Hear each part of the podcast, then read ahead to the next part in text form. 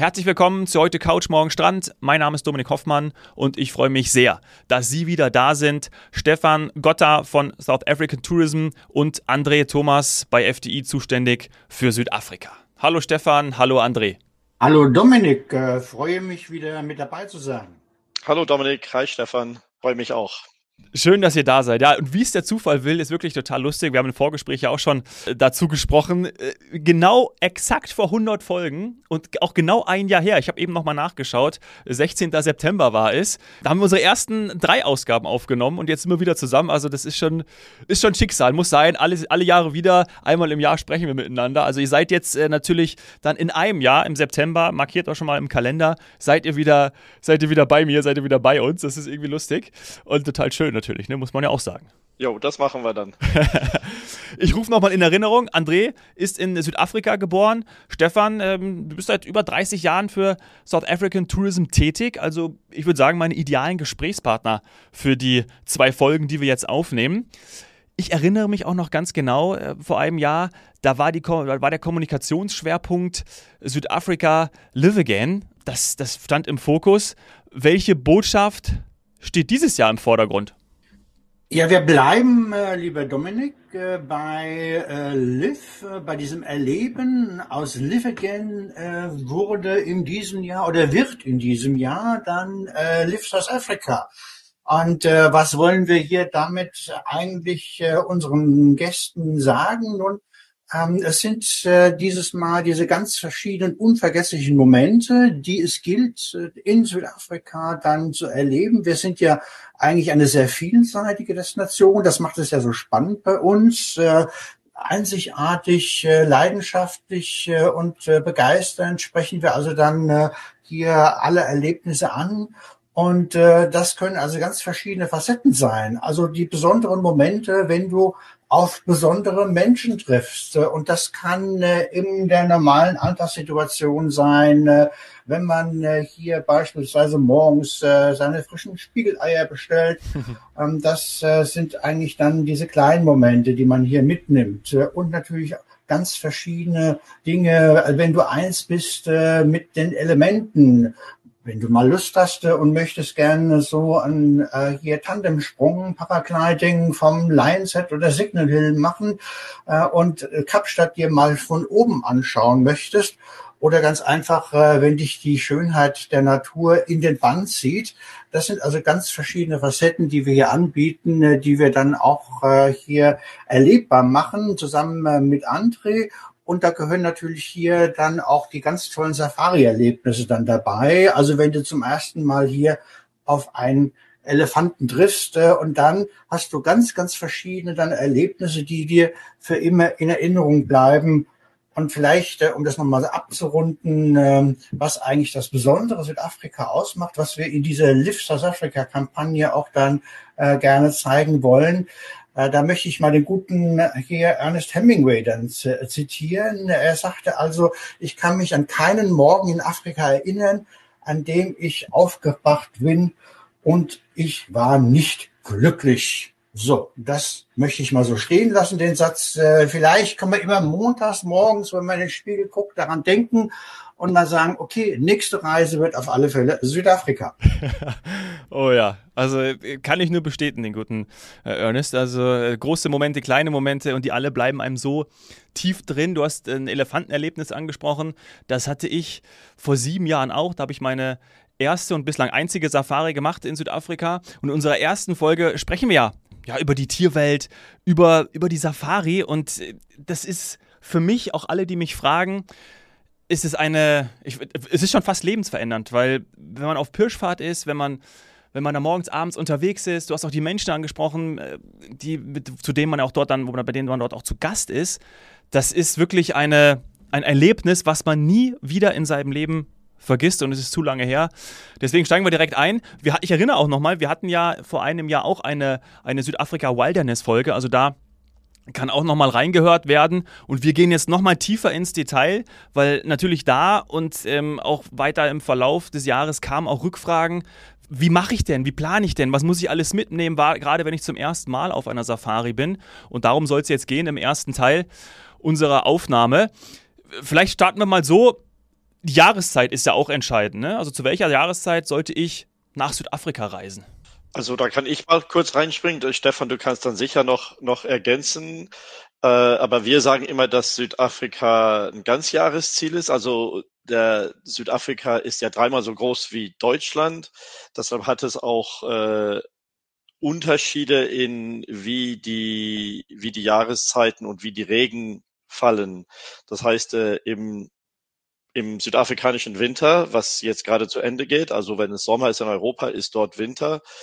Äh, das ist für die Tierbeobachtung im nördlichen Teil des Landes, also nördlich von Johannesburg, so im Rahmen von, von links nach rechts, Madikwe, Waterberg bis zum Krüger hin rüber, ist das die beste Jahreszeit?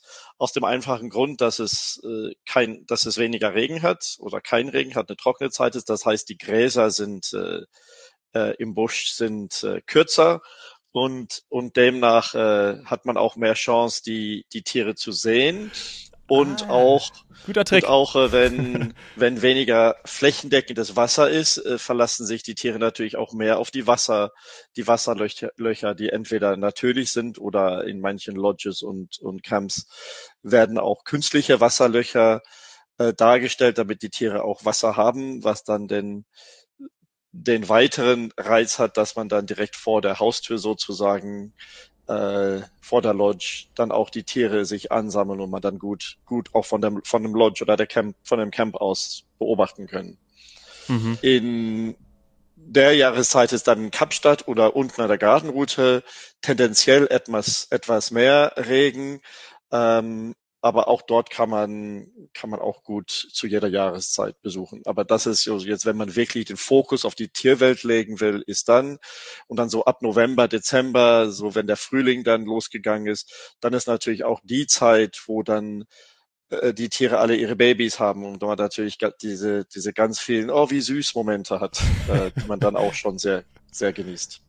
Wie süß Momente klingt gut. Äh, ähm, generell, was André sagte, kann ich nur bestätigen. Es gibt eigentlich keine falsche Zeit, Südafrika zu bereisen. Äh, natürlich jetzt äh, diese Monate, die wir eigentlich die Green Season nennen, also von Mai dann bis August.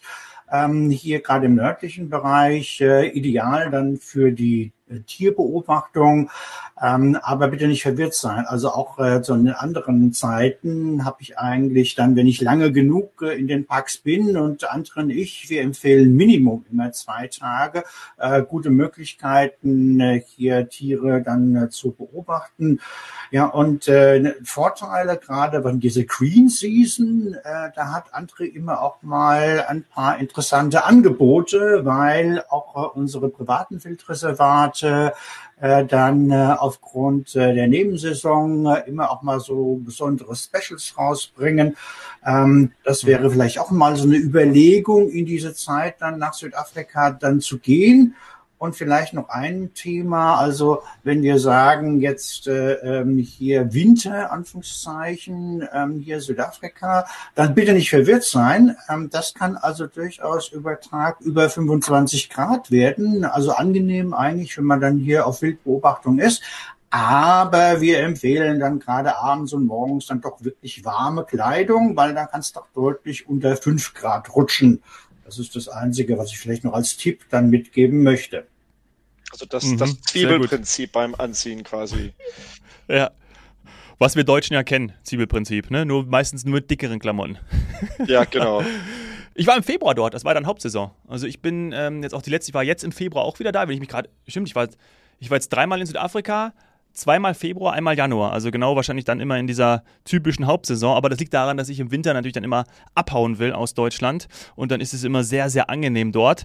Und für mich war das, ich habe es eben schon erwähnt, das Safari-Erlebnis war, war großartig. Und da habe ich es ja zum ersten Mal gemacht und habe mir dann auch auf Basis einer Google-Liste äh, Tipps geholt. Ne? Also alleine so die was, okay, wie schütze ich mich vor zum Beispiel Sonne? Wie schütze ich mich vor äh, vor Moskitos. Ne, das sind so Sachen, die habe ich mir so eine Google-Checkliste gemacht und die habe ich abgearbeitet. Vielleicht haben wir ja, gerade wir drei, ja auch ein paar Tipps für welche, die uns zuhören, die tatsächlich noch nie eine Safari gemacht haben ähm, und danach unserer Folge auf jeden Fall natürlich nach, nach Südafrika wollen, da bin ich von überzeugt, dass wir denen so ein paar, paar Dinge an die Hand geben. Ne? Was ich natürlich wollte, was ein Motiv war, war, okay, Big Five. Also ehrlicherweise, ich möchte hin und wo kann ich denn diese, dieses Big Five-Erlebnis haben? Und da hört man ja auch immer wieder mal von dieser Big Five-Garantie ist es überhaupt seriös? Ja, kann man das irgendwie so sagen? Weil, ja, wenn das Gras kurz ist, dann kann sich ein Elefant wahrscheinlich schwer verstecken äh, oder die Blätter weniger da sind. Aber ehrlicherweise, gerade Leopard zum Beispiel, das ist ja.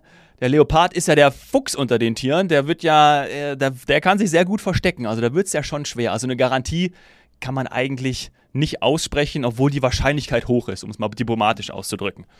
Also du, du wirst überrascht sein, wie gut sich ein Elefant verstecken kann. Ich war letztens auf Safari und wir konnten die Elefanten riechen, also wir wussten, sie waren in der Nähe und haben sie einfach nicht gesehen. Und die laufen, wenn sie sich bewegen, können sie auch unglaublich leise sein für so ein großes Tier. Ja. Sehr, sich sehr sanft bewegen. Also äh, nicht ein, ein Elefant darf man nicht unterschätzen. und äh, die Antwort auf deine, deine Frage jetzt gerade eben ist nein. Eine Garantie kann man nie, kann man nie geben. Und das ist eben auch genau der Spaß dran. Ich meine, wenn äh, an einer Safari ist, dass man, dass man, man weiß nie, was hinter dem nächsten Baum oder hinter der nächsten Kurve ist. Man, man steht nicht ständig unter Strom, aber man hat schon so ein bisschen Hoffnung, ah, ich würde dann gerne das sehen oder was, was, das, das. Und so die Hoffnung bleibt dann halt, dass das was Cooles um die Ecke kommt. Und dann freut man sich umso mehr, wenn dann da doch ein Löwe plötzlich in der Straße sitzt oder wenn man äh, den Moment hat, wo ein Leopard über die Straße geht und man, man sieht es gerade noch so, und dann hat er sich schon versteckt und man weiß, das Auto, das hinter einem fährt, hat den Leoparden jetzt nicht gesehen, dass man da dieses un unglaubliche Glück gehabt hat. Ja. Aber eine, eine Big Five Garantie kann man, kann man einfach nie geben. Und es, es wäre auch langweilig. Das wäre ja dann einfach wie ein großer Zoo, wenn man sagt, so jetzt um, um elf sind die Elefanten da, um fünf nach elf die Löwen, um zehn nach elf die Leoparden und so weiter. Das, das ja. wäre ja dann auch ähm, kein Spaß, denn es ist, nee. wir sind halt in ihrem, in ihrem Gebiet und wir haben das gute Glück, sie mal sehen zu dürfen. Und es geht ja auch darum, dass man nicht nur die Big Five sieht, sondern auch alles andere drumherum, die Tiere und die Symbiose zwischen den Tieren und den Pflanzen und die Vögel und, und, und. Ja, absolut das stimmt, das so, stimmt. Vielleicht, ja, vielleicht kann ich hier noch äh, ergänzen, äh, was Andrea schon sagte. Ähm, ganz, ganz wichtig. Also wir oder äh, unsere Gäste, die sind also zu Gast bei den Tieren und deshalb äh, bitte nicht äh, fest äh, mit irgendwas rechnen, sondern eigentlich diesen Moment dann, äh, dann hier genießen. Also mhm. nochmal so eine schöne Zusammenfassung, was André gesagt hat. Trotzdem kann man so ein paar Tipps dann geben. Eins hatten wir ja schon gesagt. Also äh, wie gesagt, auch viel genügend Zeit einplanen. Äh, schon mal diese zwei Tage, drei Übernachtungen und äh, die beste Zeit beispielsweise, das sind äh, auch die frühen Morgenstunden oder die Nachmittagsstunden, ähm, wo die Tiere dann äh, aktiver sind. Ähm, äh, gerade auch jetzt äh, im südafrikanischen Sommer, äh, wenn die Temperaturen dann doch hochgehen, also Sommer jetzt äh, Dezember, Januar, Februar, äh, dann äh, sollte man sich vielleicht äh, während der Mittagszeit äh, schön äh, an Pool legen oder so ein bisschen entspannen und dann nachmittags rausfahren, mhm. äh, weil die Tiere dann doch auch äh, zwischen den Bäumen stehen. Also es sind so ein paar kleine Tipps, die man weitergeben kann. Natürlich vor Ort auch mal fragen, äh, wenn man jetzt äh, in den Nationalparks ist, äh, mal die, ähm, dann an die Rezeption gehen und fragen, okay, was hat man denn wo gesehen, wo waren jetzt gerade mal Elefanten unterwegs, äh, dass man da auch mal so ein bisschen gezielter hinfährt. Und natürlich, ja, ähm, unser Geheimtipp, äh, Anführungszeichen, das sind natürlich dann auch äh, die privaten Wildreservate. Ich denke, da werden wir später mal kurz äh, mhm. was dazu sagen können und dürfen und müssen, ähm, weil da habe ich natürlich auch äh, dann meinen Ranger dabei und meinen Spurenleser, und kann dann sich noch mehr auf diese Momente dann konzentrieren. Also das sind noch so ein paar kleine Tipps, äh, die wir dann hier dann noch weitergeben möchten. Ja, ja, absolut. Ich habe das damals ähm, stand ich vor der Entscheidung und gesagt, möchte ich mit dem Auto eine äh, eigens geführte oder eine, ich, ich fahre selber sozusagen, Selbstfahrer-Safari machen. Das wird ja auch, äh, ist ja auch möglich. Dazu könnt ihr gleich auch nochmal äh, was sagen. Und die andere Variante ist, ähm, dafür hatte ich mich dann entschieden, ich bin in ein äh, privates äh, Reservat äh, gekommen, alles geführt, vorab gebucht, war dann in der Lodge in diesem Reservat und habe dann diese geführten Touren mit Ranger und Spurenleser, so wie du es gerade berichtet hast, gemacht. Ich hatte mich dafür entschieden. Sicherlich gibt es da kein, kein falsch oder richtig. Ähm, ich fand das total gut. Das ist der eine Punkt, den ich noch gerade auch in unserem äh, ersten Folge ansprechen möchte. Und der zweite Punkt ist, ähm, und das fand ich auch ganz wichtig, dass man sich vorab eben informiert, welche Impfungen werden benötigt, was nutzt man für einen Insektenschutz. Und da ist ja die Kleidung extrem wichtig. So hatte ich das mitgenommen und das war für mich perfekt, gerade lange Kleidung morgens und abends genutzt, auch eine Kopfbedeckung gehabt und dann habe ich mein ähm, Insektenschutzmittel noch auf die Kleidung gesprüht. Das war so eben dieser, dieser Hack, dieser Tipp, den ich vernommen hatte, den ich auch überall schon von Freunden, die schon ähm, unterwegs waren und Safari gemacht haben, mitbekommen habe. Das habe ich genutzt und äh, war dann auch drei Tage ähm, auf Safari, also äh, zwei Nächte, drei Tage unterwegs gewesen und ich wurde zum Beispiel nicht einmal äh, gestochen, hatte überhaupt gar keine Probleme irgendwie mit, mit Insekten oder Moskitos. Also diese beiden Sachen kann ich noch bestätigen aus meiner persönlichen Erfahrung. Aber zurück die Frage nochmal, einmal eine Tour, die man selber macht mit dem, mit dem Mietwagen und auf der anderen Seite eben diese geführte Tour, wo man ähm, ja noch den Guide, den Ranger, Spurenleser dabei hat. Ne? Also diese beiden Varianten, die gibt es natürlich. Man kann ja natürlich auch eine Kombination machen, also zum Beispiel eine Mietwagen-Rundreise selber fahren durch, äh, durch Südafrika und dann zwei, drei Nächte in einem privaten äh, Wildreservat übernachten, wo man dann quasi ja. die, die Ranger die Pirschfahrt mit den Rangers hat, morgens und, und abends. Ich bin, ich bin der Meinung, dass wenn man das erste Mal in den Busch geht, wie wir das, wie wir das so nennen, oder auf Safari geht, in, in den Krüger Park oder Umgebung zum Beispiel, dass man beim ersten Mal hat man wirklich sehr viel davon, wenn man mit, mit so geführten Pirschfahrten unterwegs ist. Erstens wissen die, die Ranger, weil sie jeden Tag in dem gleichen Gebiet arbeiten, wissen sie, wie die Tiere sich meistens verhalten. Also haben sie eine, Idee, wo ein Löwenrudel zum Beispiel sich meistens aufhält oder in welchem Gebiet sie sich bewegen. Also da ist dann schon erstens die Chance, dass man dass man die Tiere, die man sehen will beim ersten Safari-Besuch, auch mehr davon sieht.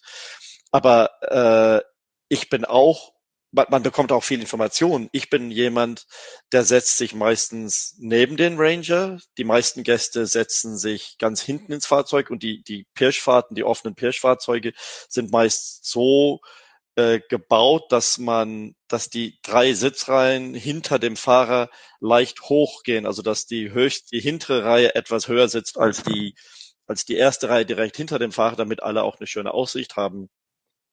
Ich und, und die meisten Kunden setzen sich nach hinten, weil sie eine schöne Aussicht haben wollen.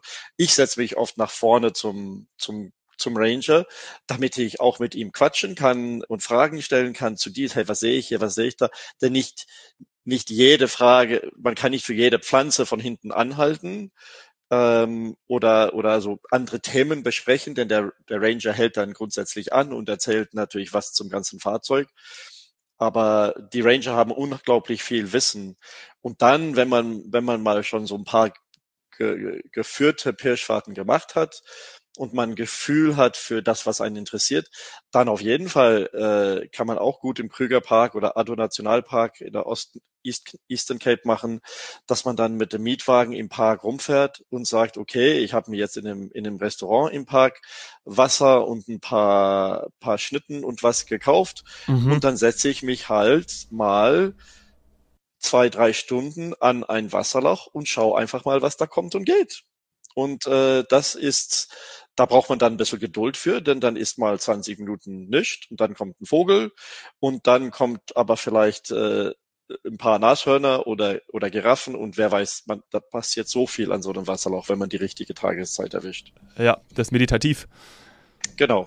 Bei mir war das übrigens genauso. Ja, also bei mir war das so, dass ich auf der ersten Pirschfahrt bin ich äh, hinten gesessen, so, so dieses Busprinzip, ne, ähm, nach hinten oben und dann habe ich gedacht, ah, beste Aussicht und äh, dann habe ich das gecheckt, dass man, ah, warte mal, ich möchte ja dem vorne was fragen und bei der zweiten Pirschfahrt dann am Abend äh, habe ich dann auch direkt hinter ihm gesessen und habe dann mit, ich, mit ihm die ganze Zeit unterhalten. Es war war, war richtig toll und wir hatten das Glück, dass dann wir angehalten sind auf einmal und weil der Spurleser vorhin gesagt hatte, halt mal an, sind wir angehalten und dann kam ein, ein, ein Löwenrudel, kam, hat uns gequert sozusagen, uns ganz nah an uns vorbeigegangen und ich saß da gerade, also ich, man wird da ein bisschen aufgeregt, ja, weil ich denke so, naja, hoffentlich äh, springt einer der Löwen jetzt hier nicht hoch, aber dann wird man ja auch gleichzeitig beruhigt, dass man das, dass die Tiere das als ein großes wahrnehmen und ähm, da wohl auch, ich glaube, noch nie was passiert ist. Und ähm, das war natürlich so stark, weil wir dann auf einmal so eng beieinander waren und er dann geflüstert hat und wir das verstehen konnten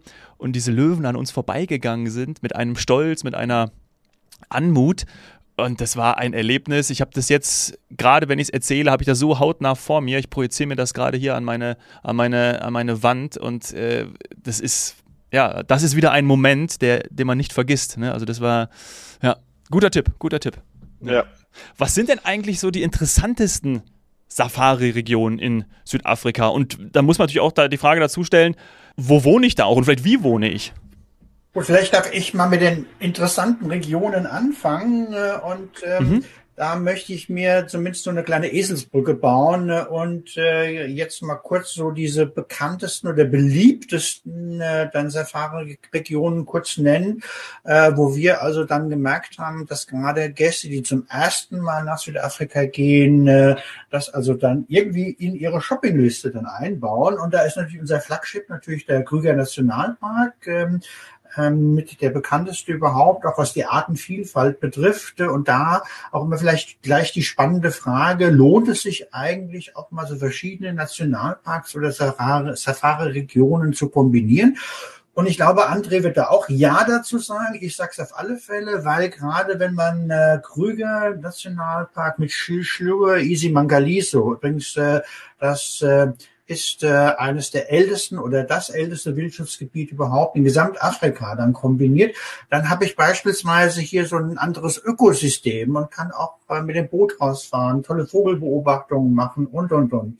Äh, und natürlich, äh, wenn ich Pilanesberge, das wäre dann äh, hier nordwestlich von Johannesburg, dann habe ich schon wieder eine andere dann äh, Naturvielfalt, äh, weil ich nämlich dann auch von äh, äh den ähm, Bäumen und Gewächsen mehr in die große Karu reingehe und natürlich auch dann die verschiedenen Tiere. Also wir haben gerade im Pelanesberg auch sehr viele Springböcke, die werden wir im Krügerpark nicht haben.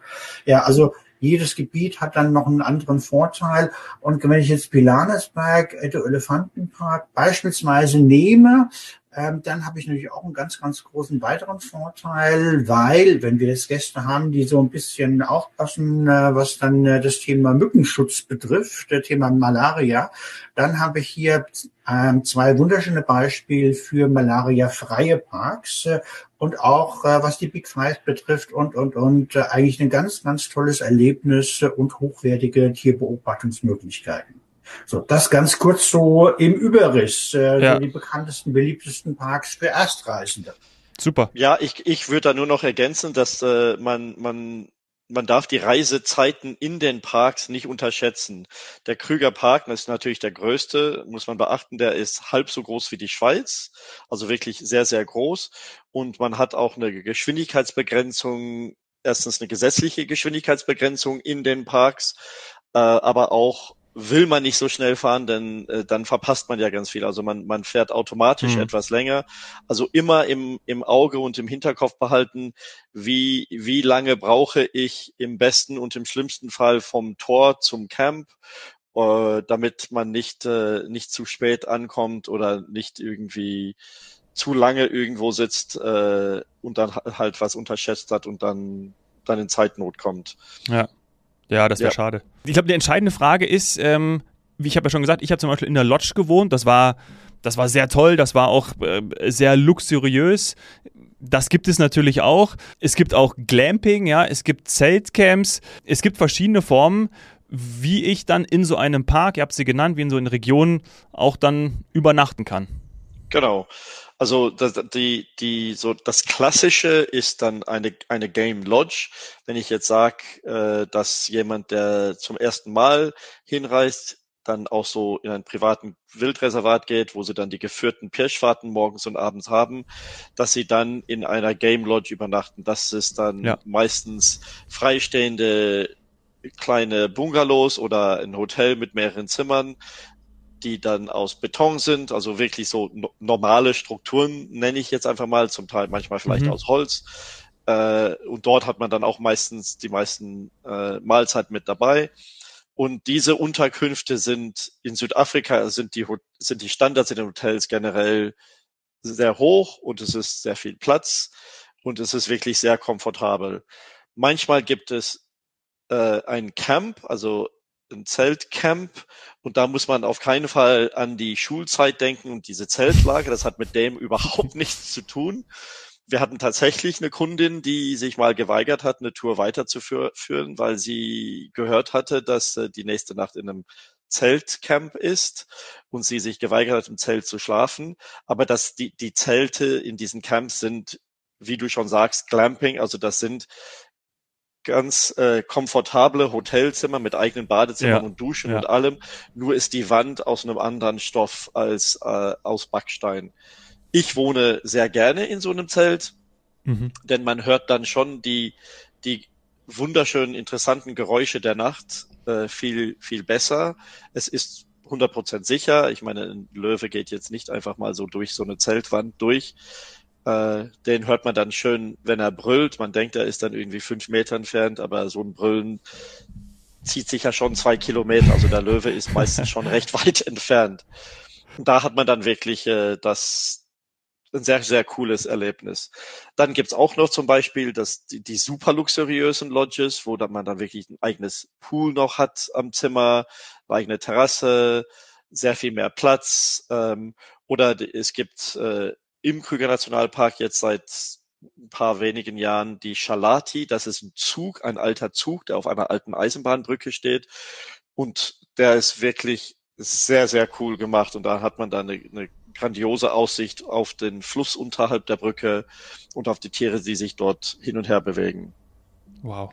Und dann, wenn man dann jetzt schon ein paar Mal da gewesen ist und dann auf eigener Faust unterwegs ist, dann sind die Rastlager in den Nationalparks auch interessant. Die sind äh, günstiger, aber da sind dann keine Mahlzeiten inkludiert. Also die sind hm. einfacher, die sind sauber, die sind in so einem Rastlager, in einem Camp. Im Krügerpark gibt's, ich glaube, 16 Rastlager oder sowas in, in dem Dreh. Und dort es gibt dann Restaurants oder man bringt Essen mit und grillt auf der, auf der Terrasse oder Braai, wie wir das in Südafrika nennen, und äh, macht sich dann selber am nächsten Morgen äh, mit dem Auto unterwegs und findet dann einen, einen Baum mit einem Leoparden oder ein Wasserloch mit Elefanten. Ja, Toll. Richtig, richtig schön. Ähm, wir, also ich könnte natürlich noch ewig weiter mit euch quatschen. Wir haben ja auch noch eine Folge, das ist das Gute. In die springen wir jetzt. Und da äh, möchte ich von euch beiden unbedingt wissen, was denn eure schönsten Safari-Erlebnisse waren. Damit geht es dann gleich weiter. Bis gleich. Bis gleich.